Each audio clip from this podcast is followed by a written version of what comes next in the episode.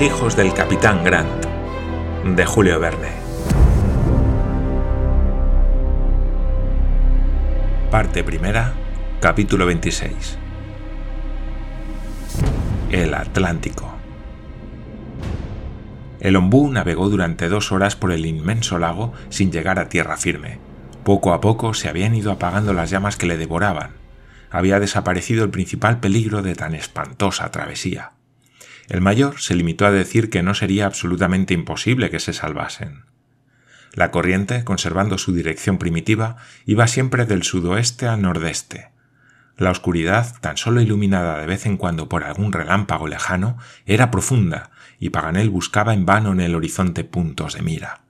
La tempestad tocaba a su término, las gruesas gotas de lluvia fueron reemplazadas por ligeras nubecillas que el viento dispersaba con su soplo y los grandes nubarrones ya vaciados se dividían en fajas en las alturas del cielo. Rápida era la marcha del ombú en el impetuoso torrente. Se deslizaba a una velocidad sorprendente, como si debajo de su corteza hubiese oculta una poderosa locomotora. Ningún motivo había para creer que no estuviese derivando por espacio de muchos días. Sin embargo, a eso de las tres de la madrugada, el mayor hizo observar que sus raíces rozaban algunas veces el suelo. Tom Austin, por medio de una larga rama, sondeó con mucho cuidado y vio que el terreno iba subiendo poco a poco. Veinte minutos después se produjo un choque y el ombú se detuvo de repente. ¡Tierra! ¡Tierra! exclamó Paganel con voz sonora. La extremidad de las ramas calcinadas había tropezado con una desigualdad del terreno. Los navegantes quedaron muy contentos de haber varado. El escollo era el puerto. Roberto y Wilson, que habían puesto ya el pie en un punto sólido, lanzaron un grito de alegría cuando se oyó un silbido que todos conocían. Resonó en la llanura el galope de un caballo, y la elevada estatura del indio se destacó en la sombra. Tal cabe. exclamó Roberto. Tal cabe. repitieron unánimemente sus compañeros. Amigos, dijo el patagón, que había esperado a los viajeros en el punto a que debía conducirles la corriente, puesto que le había conducido a él. Talcabe en aquel momento levantó a Roberto Grant en sus brazos, sin advertir que estaba asido por Paganel, y le estrechó contra su pecho. Glenarvan, el mayor y los marinos, muy contentos por haber vuelto a encontrar a su fiel guía, le dieron todos la mano afectuosamente. Después el patagón les condujo al sotechado de una estancia abandonada en que ardía un buen fuego que les reanimó, mientras en él se asaban suculentas magras de venado con que recrearon su paladar y complacieron su estómago. Y cuando poco después empezaron a reflexionar, ninguno de ellos podía creer que hubiese salido sano y salvo de una aventura compuesta de tan diferentes peligros el agua, el fuego y los caimanes de los ríos argentinos. Talcabe contó en pocas palabras su historia a Paganel, e hizo recaer sobre su intrépido caballo toda la gloria de su salvación milagrosa. Paganel procuró entonces explicarle la nueva interpretación del documento, que les permitía concebir nuevas esperanzas. ¿Comprendió el indio las ingeniosas hipótesis del sabio? Es muy dudoso, pero vio a sus amigos felices y confiados y no necesitaba otra cosa. Fácilmente se comprenderá que los intrépidos viajeros, después del forzoso descanso que habían tenido en el ombú, no se hicieran rogar para ponerse inmediatamente en marcha. En efecto, a las ocho de la mañana estaban todos en pie. Se hallaban demasiado al sur de las estancias y de los saladeros para procurarse medios de transporte y, por consiguiente, se vieron en la imprescindible necesidad de hacer su viaje a pie. En resumidas cuentas, no se trataba más que de unas cuarenta millas, y Tauca no se negaría a llevar de vez en cuando a un peatón fatigado. En treinta y seis horas se podían alcanzar las playas del Atlántico. Llegado el momento, el guía y sus compañeros dejaron a la espalda las tierras bajas aún inundadas y empezaron a atravesar llanuras más elevadas. El territorio argentino recobraba su monótona fisonomía. Algunos arbolillos, plantados por manos europeas, descollaban a trechos sobre los pastos, tan escasos como en las inmediaciones de las tierras de Tandil y Talpaquen, no permitiéndose crecer los árboles indígenas sino en el límite de aquellos inmensos prados y en las cercanías del Cabo Corrientes. Así se pasó aquella jornada. Al día siguiente se hizo sentir la proximidad del océano quince millas antes de llegar a él. La virazón viento singular que sopla regularmente durante la segunda mitad del día y de la noche, encorvaba las altas hierbas. Del árido suelo brotaban bosquecillos muy poco espesos, compuestos de pequeñas mimosas arborescentes, arbustos de acacias y ramos de curra mamel. Algunas lagunas salinas, que brillaban como pedazos de espejo, hicieron penosa la marcha, porque obligaban a dar muchos rodeos. Los viajeros aceleraban el paso para llegar aquel mismo día al lago salado en las costas del océano, y estaban bastante fatigados cuando a las ocho de la tarde divisaron las dunas de arena, de veinte toesas de altura, que delimitaban el borde espumoso, enseguida llegó a sus oídos el prolongado murmullo de la marea ascendente. El océano. exclamó Paganel.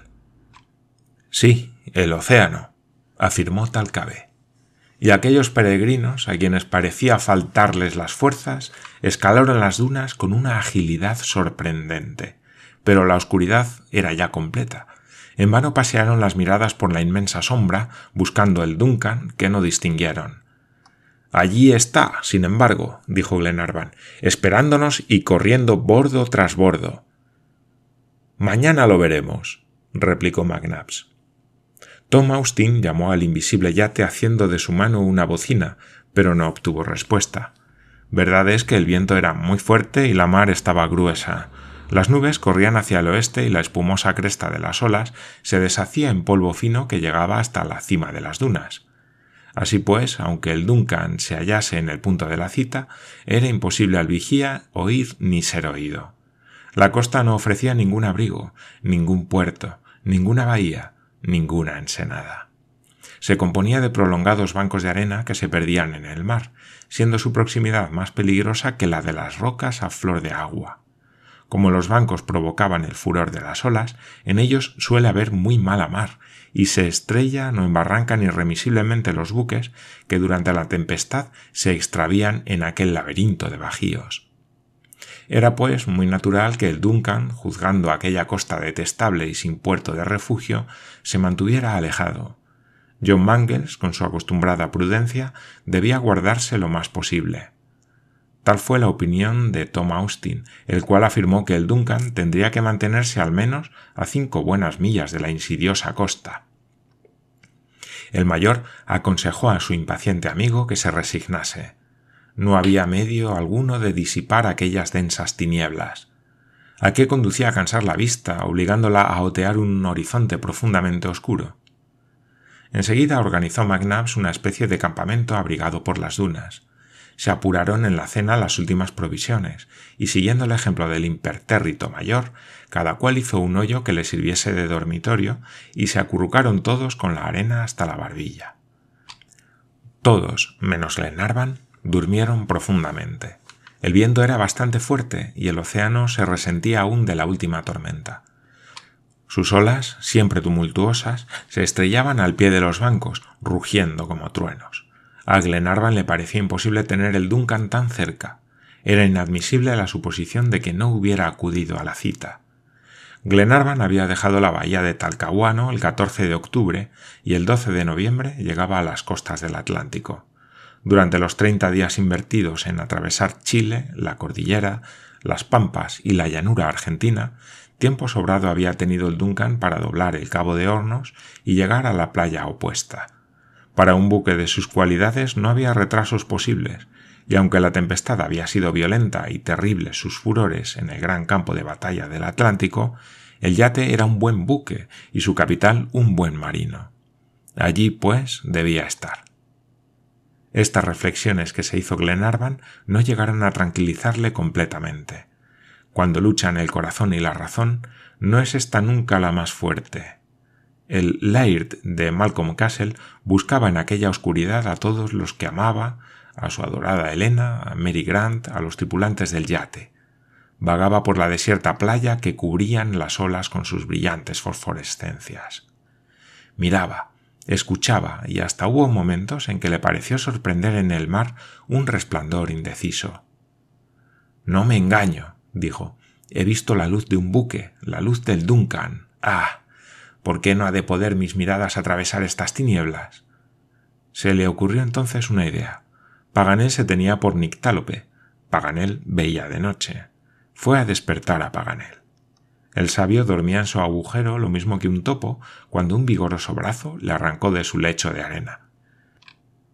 ¿Quién va? preguntó Paganel. Soy yo, Paganel. ¿Quién sois vos? Glenarvan, venid, tengo necesidad de vuestros ojos. ¿De mis ojos? respondió Paganel restregándoselos sin misericordia.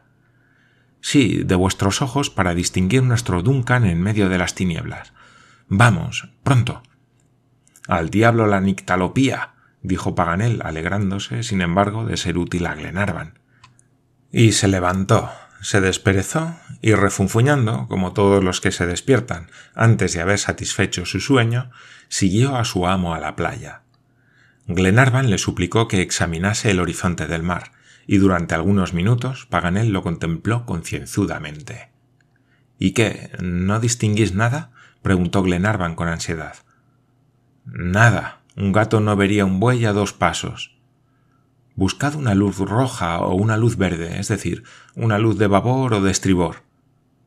No veo ninguna luz verde ni roja. Todo lo veo negro, respondió Paganel, cuyos ojos se cerraban involuntariamente. Por espacio de media hora siguió maquinalmente a su impaciente amigo, dejando caer la cabeza sobre el pecho y levantándola luego repentinamente. Sus pasos eran inseguros y tropezaba incesantemente como un ebrio. No respondía ni hablaba una sola palabra. Glenarvan lo miró y vio que andaba dormido. Entonces le cogió del brazo y sin despertarlo le volvió a conducir a su agujero, donde lo sepultó cómodamente. Apenas rayó el alba, todos los expedicionarios se levantaron al oírle gritar El Duncan. El Duncan. ¡Hurra! ¡Hurra! contestaron a Glenarvan sus compañeros, precipitándose a la playa. En efecto, cinco millas mar adentro, el yate, con las mayores cargadas, se mantenía a poco vapor. Su humo se perdía confusamente en las brumas de la mañana.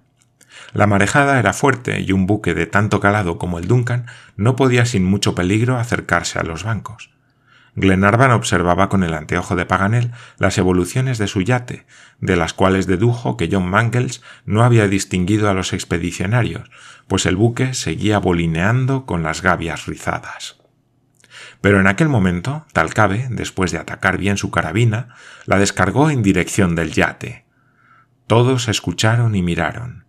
Tres veces la carabina del indio despertó con su estampido los ecos de las dunas. Al cabo se vio partir de un costado del yate una humareda blanca. ¡Nos han visto! exclamó Glenarvan. El cañón del Duncan ha contestado. Y algunos segundos después, una detonación sorda expiró en el límite de la playa. Inmediatamente el Duncan viró y, forzando el vapor, se acercó a la costa cuanto pudo. Luego, con el auxilio del anteojo, se vio echar un bote al agua. Lady Helena no podrá venir, dijo Tom Austin, porque hay demasiado oleaje.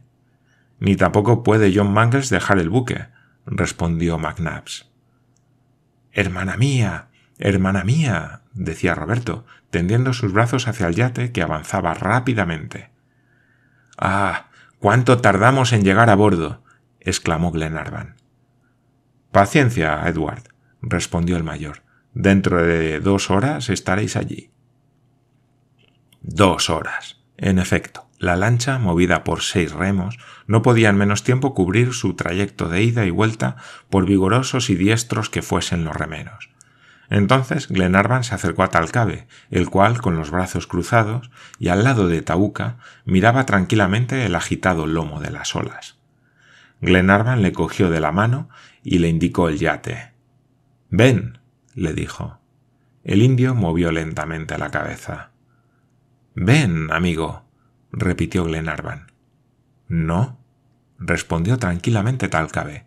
Aquí está Tauca y aquí las pampas, añadió abarcando con un ademán apasionado la inmensa extensión de las llanuras. Glenarvan comprendió que el indio no querría abandonar jamás la pradera en donde blanqueaban los huesos de sus padres. Conocía el religioso lazo que unía a los hijos del desierto con su país natal estrechó la mano de Talcabe y no insistió.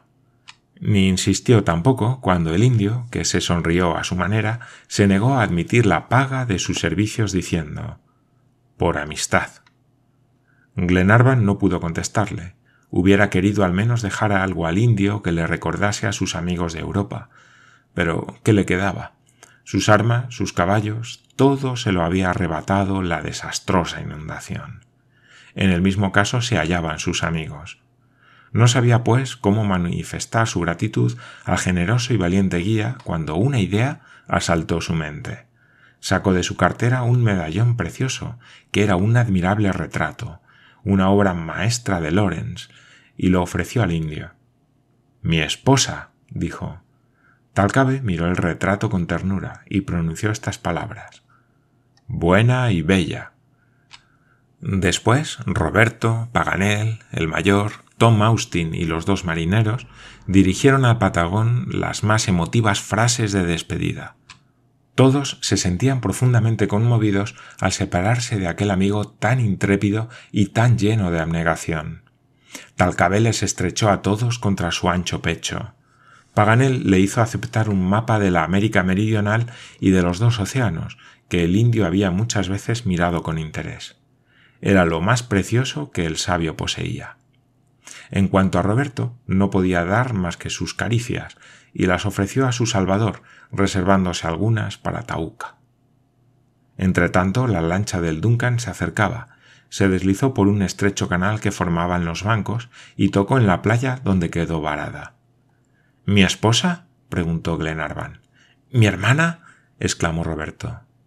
Lady Helena y Miss Grant os aguardan a bordo, respondió el timonel de la lancha. Pero partamos, milord, sin perder un instante, porque empieza el reflujo. Se prodigaron al indio los últimos abrazos. Talcabe acompañó a sus amigos hasta la lancha que fue puesta a flote. En el momento en que entraba Roberto en ella, el indio le cogió en sus brazos y le miró con ternura. Ahora vete, dijo. Ya eres un hombre. Adiós, amigo, repitió Glenarvan. Nunca más nos volveremos a ver, exclamó Paganel. ¿Quién sabe? respondió Talcabe, señalando al cielo. Fueron las últimas palabras del indio, que se perdieron en el soplo del viento. La lancha se alejó, ayudada por la marea descendente. Durante mucho tiempo, la silueta inmóvil de Talcabe apareció por entre la espuma de las olas. Después, su gigantesca estatura fue menguando, menguando incesantemente hasta que desapareció de la vista de sus amigos de un día. Una hora después, Roberto subía el primero a bordo del Duncan y se entrelazaba al cuello de Mary, en tanto que la tripulación del yate acogía a los expedicionarios con alegres y estrepitosos hurras. De este modo se había llevado a cabo la travesía de la América del Sur, siguiendo una línea rigurosamente recta. Ni montañas ni ríos hicieron separarse a los viajeros de la imperturbable senda que se habían trazado, y si bien no tuvieron que combatir la mala voluntad de los hombres, los elementos, desencadenados frecuentemente contra ellos, sometieron a rudas pruebas su generosa intrepidez.